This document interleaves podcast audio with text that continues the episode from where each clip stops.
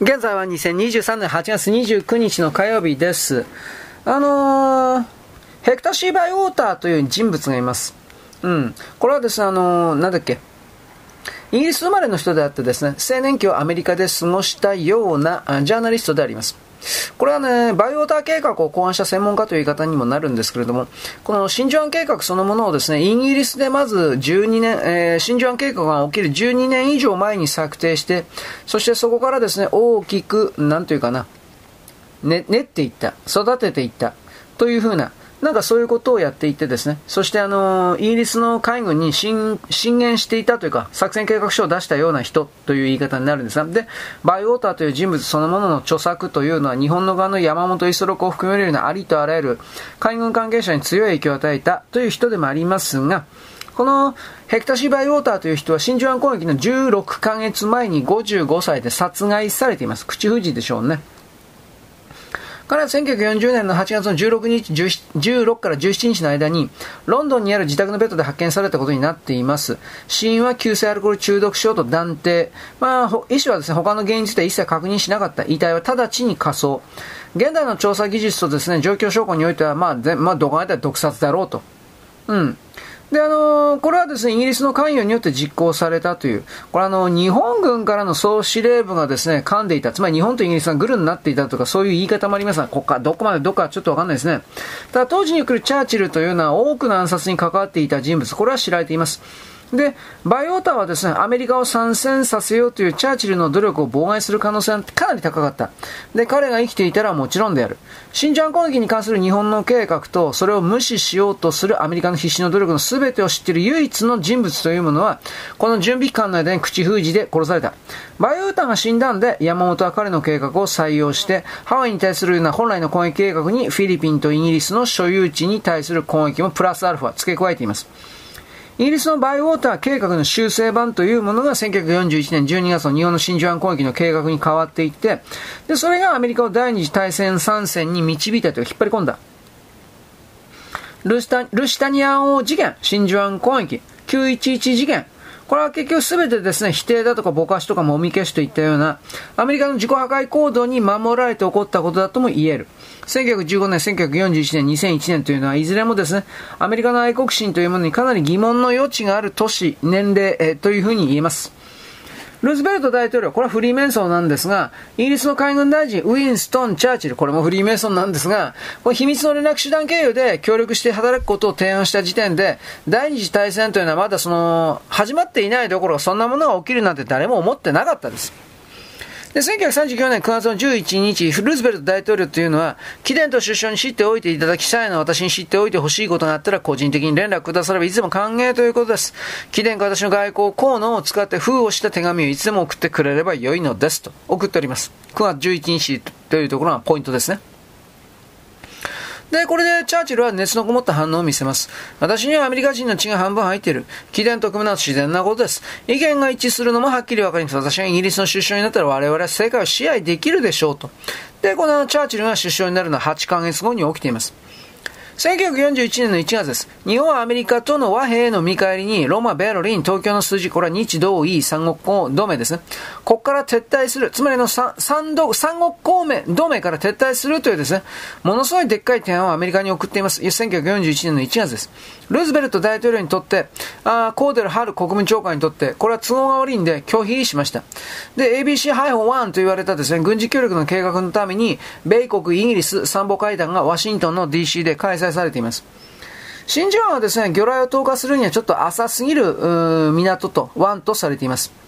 怒りをつける地はですね、水深の12メートルしかなかったんですが、飛行機から落とされた魚雷というのは爆発するまで大体20メートルほど海底に沈みます。で、日本軍というのは鹿児島湾で木製の安定板を装着して浮力を増した魚雷を使って実験を何度も行っていました。で、成功率は70%に達して、イギリスにもこの結果は伝わっていた。で、真珠湾攻撃の鍵というのは約ですね、53センチのサイズのロングランス魚卵というもの。まあこれは酸素魚雷のことなんですが、ロングランス、長槍魚雷とも言われますが、この弾頭にありました。静かで速くてまっすぐ進んで他の水雷と2、3倍は差をつけることができて必ず爆破できた。不発になりがちなですね、アメリカドイツ製の水雷よりははるかに優れていました。アメリカの水雷の失敗率は90%にも及んでたんですが、これいつもですね、酒を探していてですね、パンでろ過した水雷の燃料アルコールを飲んでいたせいです。つまりまとめ進まなかったわけです。1941年3月27日です。日本軍のスパイであります吉川武雄というのはホノルルに到着します。で、あの、真珠湾のですね、アメリカ艦船を調べ始めました。アメリカはこれを分かっていてですね、泳がしています。で、真珠湾攻撃以前においてアメリカの船というのは罪にとか届け先にもかかわらず、攻撃を受ける心配というのは無用でした。1941年春から夏にかけてドイツとイタリアをけしかけまして、ヨーロッパと大西洋でアメリカの船に対して何らかの戦争行為を生じさせるためにルーズベルトにあらゆる手段を取っています。イギリスとロシアに物資と弾薬を不正かつ大々的に運びさえしたんですが、ドイツもイタリアもこれに食いつかなかった。彼らはルシタニアン王事件をよく覚えていて、過ちを繰り返す気はなかった。つまりアメリカ、イギリスの動きにはめられて、戦争をスタートさせる犯人にさせななりたくなかった。イギリスの WX 委員会初のですね、重要なダブルスパイというのは当時30歳のユーゴスラビアのビジネスマン、ドゥシャン・ポポブという男です。ドゥシェンコ・ポポブとも言います。で、あの、イギリスにおけるイアン・フリミングは、彼はイギリス情報部の新人としては完璧な男だというふうに述べています。富裕層の応答派の一家に育ったポポブという男は、戦争が勃発するとアブペアから接触を受け、アブペアというのはドイツのですね、まあ、諜報機関です。受け、で、イギリスに対するスパイとして、ドイツのために働けば、あの、彼の家族が政治的にもっと高い望みを持てるかもしれないというふうに買収されています。ポポブは同意して、ベオグラードで MI6 代表にアブ・ベイヤの関係先を知らせました。まあ、はっきりダブルスパイだったわけですね。うん、どっちも裏切りというか。で、彼は1940年の12月20日にイギリスに到着しまして、イギリスの情報部から詳しく質問されて、で、あの、かなり好ましい印象をイギリスの側に与えております。で、人当たりが良くてですね、スマートで、ワインとか女性とか歌を楽しんで、で、言い訳とか言いながらが非常にうまい人物でした。でも、ろくなもんじゃないという言い方じゃないかなと思うんですが。で、それから彼は WX 委員会に回されます。で、トライシクル、これ三輪車というですね、再命名されます。ドイツでのコードネームは彼はディスコでありました。で、イバンというのがドイツでのコードネームであった情報もありますが、おそらくディスコです。で、あの、リスボンのアブペアの秘密の更新チャンネルを開きます。彼はイギリスの大物工作員としての地位を確立する。で、それからの数ヶ月間 WX 委員会がでっち上げた大量の情報をアブベアに流して、戦争が終わるまでイギリスの兵力に関するドイツの予測を全部か乱しています。そしてですね、1941年6月、アプベアはディスコ、トライシクルのイギリスでの成果に満足して、偵察活動のためにアメリカに赴いて、他の目標に加えて真珠湾の陸海空の装備について詳しく調査するように指示を出します。日系の工作員はハワイでの活動で困難に直面していたんで、日本がアップベアに偵察を依頼していたのであります。日本、ドイツ、そしてこのポポブの流れですね。で、ポポブはアメリカ大使館を通じまして WX 委員会に自己の任務を知らせて、委員会は FBI に連絡します。だけど、ポポブが1941年8月24日にアメリカに到着しますと、あの、FBI のその時はエドガー・フーバーなんですが、激鱗に触れます。フーバーは外国の権力を持っている工作員アメリカ国内で活動するのに非常に嫌がりました。一回管理の会合で彼はポポブに対して不快感をあらわにしてこういう、こういうふうに言いました。私はお前もそれ以外の誰の力も借りずにスパイを捕まえられると。彼はポポブが他の20スパイ全員と同じで自分のドイツの友人を売るために情報を求めて大金を稼いでプレイボーイでいるということを非難しています。ポポブは女友達を休暇でフロリダに連れてきていて、マンホ、マンホというのは女性を性的交渉の目的で不正に習慣移動させないする法律なんですが、米国硬いですね。これで起訴される恐れがあることに気づいて、国税庁の工作員にも思われ、思われていました。で、イギリスは彼を救い出したわけです。IRS もすぐ、すぐ後に続いています。で、日本軍は真珠湾を攻撃しました。アメリカ政府は間違いに迫った攻撃について他の情報筋、ワシントンのコンスティンテューシューン、通りのですね、海軍省1649号室にある暗号解読局から入った予備知識がちょっとあったけれど、でもアメリカは日独位数十国に宣戦布告をして、チャーチルにとってアメリカの参戦でそれまでの祈りというか作戦が報われていったという流れに入ります。よろしく、ごきげんよう。現在は2023年の8月29日の火曜日です。あの、真珠湾攻撃に関しては実際にそれが行われた12年も前からこの計画書がずっとですね、練り練り込まれていて、練り込んでいて、で、その作戦計画を最初に作った人物は殺されて、口封じに。で、12年後にですね、それが日本に渡されて、日本がですね、イギリスとグルになってという言い方になるのかどうか、ちょっとこの辺は難しいですけれども、真珠湾攻撃を行ったという流れです。イギリスとアメリカの参謀総長というのは何年も前から真珠湾攻撃を知っていたわけですが、双方ともアメリカの参戦を望んでいた。で、その口実を待ってたわけです。必要だったというのは世論を動かすことだけ。真珠湾攻撃以前はアメリカ人の60%は参戦を望んでませんでした。攻撃の後には実に99%が参戦を望むようになりました。アメリカ軍がですね、ロッキード社のハドソン機を飛ばすために多発機の操縦ができるパイロットを募集したときに、日本は警戒しましてアメリカの防衛任務にどんな命令が出されているのかを探ろうとしました。彼らは焼夷弾の弾製造に関わるような大規模な契約の金がイギリスによって支払われているのを発見した。で、日本は中国北部の滑走路を調べて中国はイギリスとアメリカの支援のもとにこうした新しい滑走路から日本に攻撃を仕掛けようとしていると結論付けた。日本はですね、また攻撃の日を1942年1月と割り出していた。死んじゃう一足先に攻撃する必要があることが分かったんで、1941年12月初めに攻撃を行ったわけです。で、アメリカ軍はパイロット募集の広告を出して滑走路を作りました。そうすれば日本軍は1942年1月より前に攻撃せざるを得なくなることが分かっていたからです。どの軍も6500キロも離れたところから真珠湾吸収するのは実質上不可能だろうという見方をしていました。これを実現する唯一の方法というのは全ての軍が共謀すること、グルになること。だから日本はどちらの軍の側からも影響を受けた、関与を受けたわけです。さらにもっとけしからんというのは、フランクリン・ D・ ルーズベルト大統領というのは日本の外交暗号ワシントンの日本大使館よりも早く解読できていた。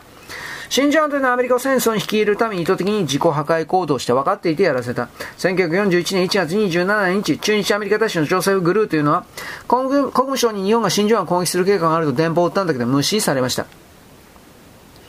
1941年11月26日、南雲田中1、中小率いる空母6隻の部隊というのは、エトロフト1カップ1から真珠湾に向けまして、厳重な無線封鎖の上で出発した。20日後、日本海軍では1941年12月7日、日本時間8日に真珠湾を奇襲することになります。唯一驚いたのは警告を受けていなかった愛国者だけだった米国のね、この目標達成するために M が使われた M 何か、真珠湾攻撃につながる一連の隠蔽工作活動に対するイギリスの貢献というのはサブエンド作戦と呼ばれています。イアン・フレーミング当時33歳は海軍監督官であり、ジョン・デイビス伊藤への加盟を語っていたクリストファー・クレイトンが参加していた唯一の工作員でありました。ドイツのオランダ侵攻以降、太平洋のオランダ船籍の潜水艦というのはイギリスの王立海軍の代理の役割を果たしていた。イギリスのために任務についてイギリスの支配下にありました。つまりオランダの潜水艦が日本の戦闘艦隊を監視する哨戒船になっていたわけです。このうちの一隻が日本の戦闘艦隊が真珠湾に向かっているのを発見しまして、嵐のような警告の電報を打っております。17歳のクリス・クレイトンは直ちに極東に飛んで海軍の制服に袖を通して名誉新旧の実績公開士となる。彼はオランダの潜水艦に乗り込んでプレゼントに偽装した爆発物を届けて、魚雷弾頭の装置を遅らせた。これが潜水艦と全乗組を吹き飛ばした。このようにして日本軍の戦闘艦隊が真珠湾を攻撃しようとしていると、オランダからアメリカの警告が阻まれたわけです。スパイの活躍によってオランダの潜水艦ぶっ壊されているわけですね。イアン・フレミングが、イアン・フレミングが語ってます。1941年11月28日午後0時5分過ぎ、プザンソン少佐率いるオランダの潜水艦 KX1。これが太平洋の北緯43度30分、東経155度20分。日本の1カップ1からおよそ450度北東の地点に接近。そこで日本の戦艦艦隊を発見。艦隊は3区間のジグザグ航路をとっていました。指揮を取っていたブザンソン少佐は、これは出発地点から現在 H までの方位88度の直線航路であると正確に計算。1300キロ近くにあるハワイの真珠湾に、うん、到着する計画であるということを、まあ見抜きました。クリス・クレトンはこのように発言。1941年11月、私は一人で船にいた全員を始末した小さなシリンダー2本分のシアン化物を酸素供給口に挿入してそれとウイスキーに見せかけてバッグ約1箱。いずれも自分が美術時に脱出してから毒物が放出されるようにセットした。オランダの潜水艦が犯した唯一の過ちは日本軍の戦艦が真珠湾に向かうのを目撃してしまって報告してしまったこと。その情報は攻撃が行われてアメリカを参戦させるためにどうしても伏せておく必要があった。だからオランダ人たちはその秘密もろとも死ぬべきだと考えられた。全員殺されたわけですね。毒ガスというか、毒ガス流されて、なおかつ爆弾でドカンです。それはまあ全員死ぬわな。だからこの戦争の前においてこういう汚いことが本当に行われていたということはだいぶ経ってからまあ明らかになるということ。乗組員全員の最後をどう見届けたかというクリス・クレントが見たということ。乗組員たちとそれ以前の数日間の知り合いにはなっていたシアン化ガス、まあ生産ガスですね。これとバック役がウィル・ヘルミーナ女王と我々の潜水艦部隊のサーマークス・ホートン海軍大将からのクリスマスプレゼント食料品を装って、まあ、この少年の指示を従って積み込まれた。安全なバーウィック飛行艇から不意に始めたその振動を感じつつも巨大な爆発で水が吹き上がって粉々になった貯蔵品の箱、人体装備のガラクタ一気に吐き出されるのを見守った。まるで巨大な水中生物が潜水艦を飲み込んで中の人間危険、機械を噛み砕いてひどく具合を悪くしたかのようにみんな壊れていった。何よりもイギリスとアメリカの上層部が乗組員たちの口の硬さを信用できないというだけで勇敢なあの潜水艦乗組員たちを全員犠牲にしたということを知ったら当人たちが何と言ってどんな行動を取るかと、まあ死んだけどね、思ったという。クリス・クレイトンイコールジェームズ・ボンドは、それからですね、KEX2 の信号を発見していたイギリス海軍の信号員殺害を指揮支援する総統作戦のために飛行機でイギリスに戻っています。女性のうち一人はこの作戦によって王立刑務所から特別に恩赦を受けた性犯罪者に襲われた。警察の監督支配のもと、その犯罪者は自分の好きなようにしてから殺すことを許されていた。そして殺されたわけです。ヒルダ・マレルは1980年代にアルゼンチンの重巡洋艦ザ・ベルグラーノを沈めた原子力潜水艦コンカラーの記録の紛失したページを捜索していて、同じ運命をたどりまして。殺された。フォークランド紛争で幸福を企てた部分だったからです。これは情報機関関与戦略と呼ばれています、一般に。911事件と同じようなもの、通じるものがある。共謀して敵を攻撃するのは戦争を第三者に引き入れる上等手段です。サベンド作戦というのは1941年5月から7月のヒトラーの和平の取り組みに対するイギリスの戦争拡大のやり方だった。戦闘は引き伸ばされて規模を拡大してアメリカを戦争に 引き込むことになっていた成功しましたね。これが M によって実行されたイギリスの秘密情報作戦の一環です。このような隠蔽作戦をさらに隠すためにジェームズ・ボンドの本当の妹はねじ曲げられて、隠蔽作戦に関わりを持ち合えない下っ端の存在にすり替えられた。なわけで、バッキンガム宮殿で公式発表を並べ立てて、ジェームズ・ボンドの身元を清廉潔白の他人の記録に当てはめているために、司令官 X であるとか、ボンド着想の源シスといった元敵の良くない人物のように見せられています。このジェームズ・ボンド的な人物は戦争の時に本当にいたということ。ジェームズ・モードの着想の源だったという設定、そのようにされているイギリスの戦争の英雄が90歳で亡くなっています。元イギリス海軍少佐のパトリック・ダール・ジョーはジョブです。これは第二次大戦中ですね、敵の戦線の裏を書いていつも大胆な手柄を挙げて、その中にボンドシリーズの著書イアン・フレミングの部下だった時の手柄もあります。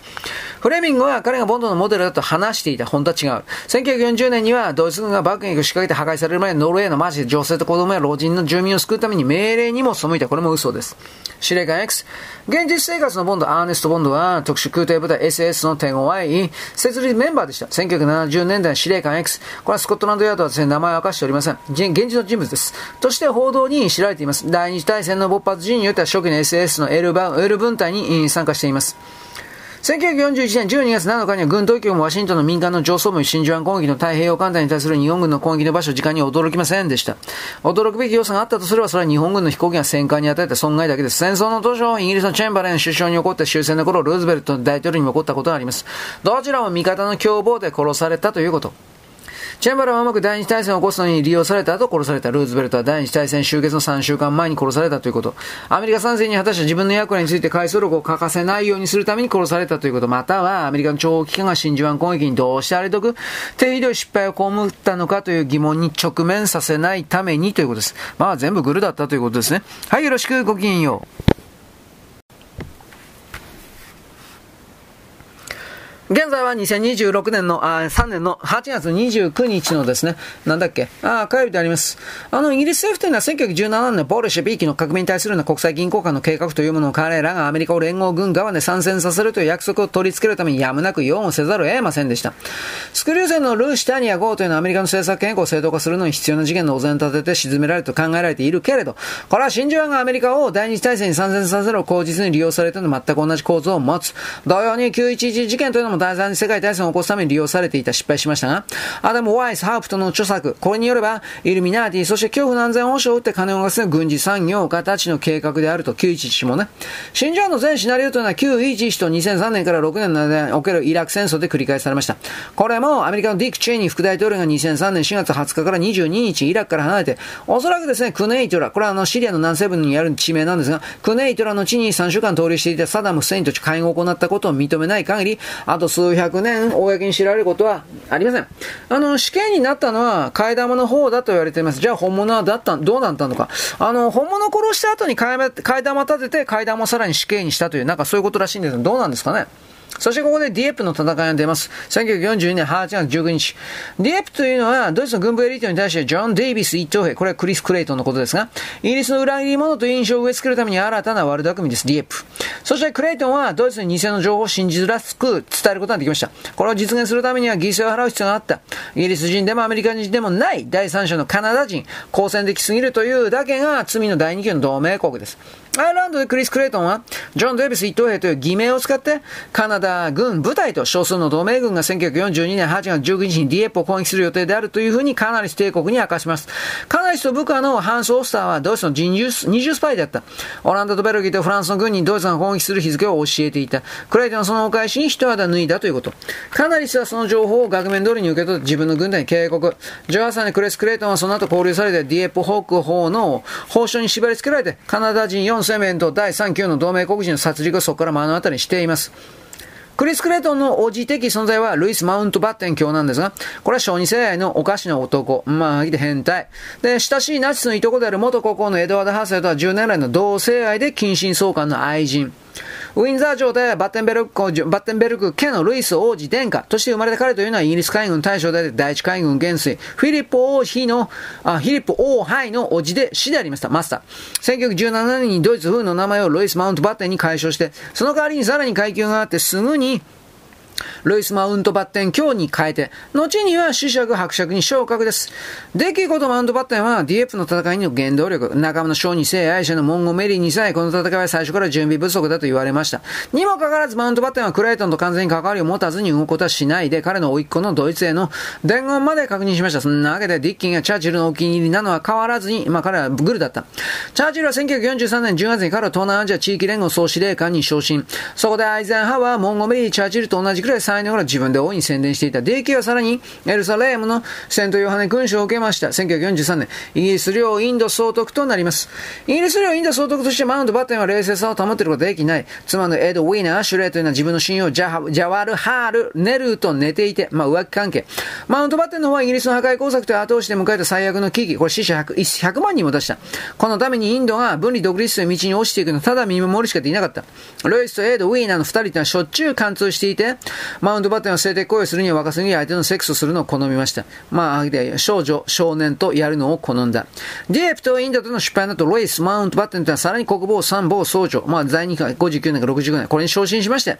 1967年にはイギリス政府を乗っ取ろうとするようなクーデターの計画に迎え入れられます。これは反逆であると指摘されると自分が慣れてきたやり方に失敗したマウント、バッテンは、他人ごとに干渉するのをやめています。ロイス・マウントバッテン教、クリス・クレイトのおじさんは、自分またドイツ軍、アブ・ベイヤにカナダ人、カナダ人を撃って、結果的にその中の4000人の大ピラン殺伐に繋がったことが発覚して心底悩んだ。王立カナダ軍は必死で彼と距離を置いて、残りのカナダ人もそれに倣ってイギリスからも距離を置いて、それがカナダ、ドク、リスト1949年の NATO 加盟に繋がっています。マウントバッテンは事態が発覚したことを気に病んでうろたえるような素振りを見せ始めてうっかり何もかも白状してしまいそうだった。生涯にわたるのは個人的職業上失敗と公職での昇進を経まして、ディッキーというのは日々アイルランドのマラモアの別荘近くにはドネゴール湾で魚釣りをして一人で過ごすようになった。ディエップで果たした役割も公式には否定した、それもブライアン・ガーフィールドのジェームズ・ボンド作戦につながるクリス・クレイトの功績を書いた本があるんですが、ザ・パラディンという本があるんですが、この発表以前に彼の対応をリークして問題提起するまでのことで目立たなかった。ほぼ間髪を入れずにイギリス王室は MI5 が彼の船を爆破するように手配して、証拠不足で釈放されるまで10年間収監されてて IRA のメンバー4人犯人に仕立て上げて喜んでその痕跡を隠します。彼らは誰か他の IR メンバーの仕業だろうと考えたんで口調はありません。自分たちの指導者を爆殺して、イギリスやアメリカを有罪にする証拠を隠蔽するという戦術戦イギリス君主がドイツのために和平に反して、戦争拡大のために働いたとよりダメージの大きい情報から彼らの面目を保つための方策でした。メンツを守るために。これはイギリスアメリカを有罪に落とし陥れるいかなる証拠も破壊するというですね、M のポイントの7番目の項目に該当します。で、あの、浮気相手のですね、なおかつ小児性愛者の子爵であり、伯爵第一海軍卿のルイス・ディッキー・マウントバッテン卿というのは殺害された時、79歳で殺された。6つの爵位を持っていて元の最後の仲間で最後の M の幹部でした。これらの肩書きと引き換えにフィリップ・オーハイというのは彼のディッキーおじさんをよりどころにして、アナスターシアが彼女の父親ロシア皇帝に対して行った全ては自分のもので彼らのものではないという主張を退けてしまったわけです。ね。まああの、ネルとやってたっていうのも奥さんがね、やっぱ嫌になると思いますけどね。で、ここでアンソニー・ブラントが出てきます。アンソニー・ブラントの母親はヒルダ・マスターです。彼女はインド高等文化の共生館の娘であります。自分より格下のスタンリー・ブラントという名前の貧乏な英国教会の司祭と結婚しています。彼は熱心な説教と他人の目をくらませて欺くという才能を通じて自分の役割を達成していましたが、スパイ活動を行って人目を欺いて根っから悪賢い王室というのはその才能をかなり高く評価しています。即位する3年半前のことです。未来のここ、ジョージ5世というのはヒルダ・マスターとドレスとセックス交換プログラムずっと続けていました。ドレスを提供していたというのは自分の妻で未来のイングランド王妃であるメアリー・オブ・テック。これ太っちょメアリーですね。ジョージ3世の息子のケンブリッジ・コアドルフ・ファースの娘で、テック・コ・フランス・パウルの妻です。メアリー・アードレーで。これの娘。あの、メアリー・オブ・テックというのは社交界で大手かけようにドレスを作らせた同じ予想はできなかったんで、一度着た服は人に譲った。ジョージ5世はドレスを譲るのをセックスと引き換えにした。未来の王妃のドレスとジョージ5世の甲冑のもらい手の一人がヒルダ・マスター。数多くの社交界の大手かけと名前ものをドレスを置いてヒルダは妊娠しちゃったわけです。彼は当時41歳。妻は特に気にしなかった。彼らにとってセックスな醜さと愚かさを目の当たりにすることで、ボーイスカート隊長の世界でも入らない限り見つからなかったものです。このように、ドレスとセックス交換プログラムの一つの最中に、1991年、11月候補の栄光のプリンス・オブ・ウェールズ、1903年から王室海軍中将となりました海軍軍人の王子で、未来の高校ジョージ5世というのは自分の右腕に彫った大きな青と赤の竜のタトゥーをヒルダマッサに見せています。で、二人というのは1906年クリスマスの2週間前に非着出し、まあ浮気相手の子供を設けました。その子の名前はアンソニー・ブラント。王室のスパイとなる運命に最初から決まっておりました。アンソニーはゲイだったんですが、ホモだったんですが、それは実の父なしで育った人間で珍しくありません。育ての父は一文なしで、現実には目を向けない経験な身代わりで頭のはさっぱりくるくるパ。彼らが絆を作るのは実質上不可能。怒号を飛ばしながら布教する司祭のスタンリー・ブラントは自分を欺いてさらに面白みが皆無に近くて知的な息子が実は聖霊、つまり呪文の産物だと余裕で信じるような力がありました。バカだった。司祭にはよくあることなんですが、直面しがたいものは何でも謎の領域にオカルトに放っておいた。まあ、ブラント夫妻が結婚しなかったら子供たちは王族の非着室種を表すフィッツという窃盗師が作られてました。これだとアンソニーったフィッツブランドになります。フィッツは通常アングロ、ノルマン語で、農場にしては使うには小さすぎる区画の土地を意味します。カントと呼ばれたアイルランドの小さな一区画の都市に付けられました。つまりそれは関東だという表現はそれはどうしようもないという意味なのです。もし彼らがドイツの畜産業だった彼らの選んだ貿易は彼らファッカーズという名前にしました。これだと彼らはフィッツ、ブランド、ファッカー、カントというアンソニーに全くもってふさわしい姓になりました。カントというのはね、女性、正規、嫌な奴という意味、ファッカーにも成功する人、クソったれという意味があります。マザーファッカーとありますよ。まあそうはならずにブランドはフランスに転任することになっていったわけです。これからあの彼のスパイ人生がどんどんと始まったということ。よろしく。ごきげんよう。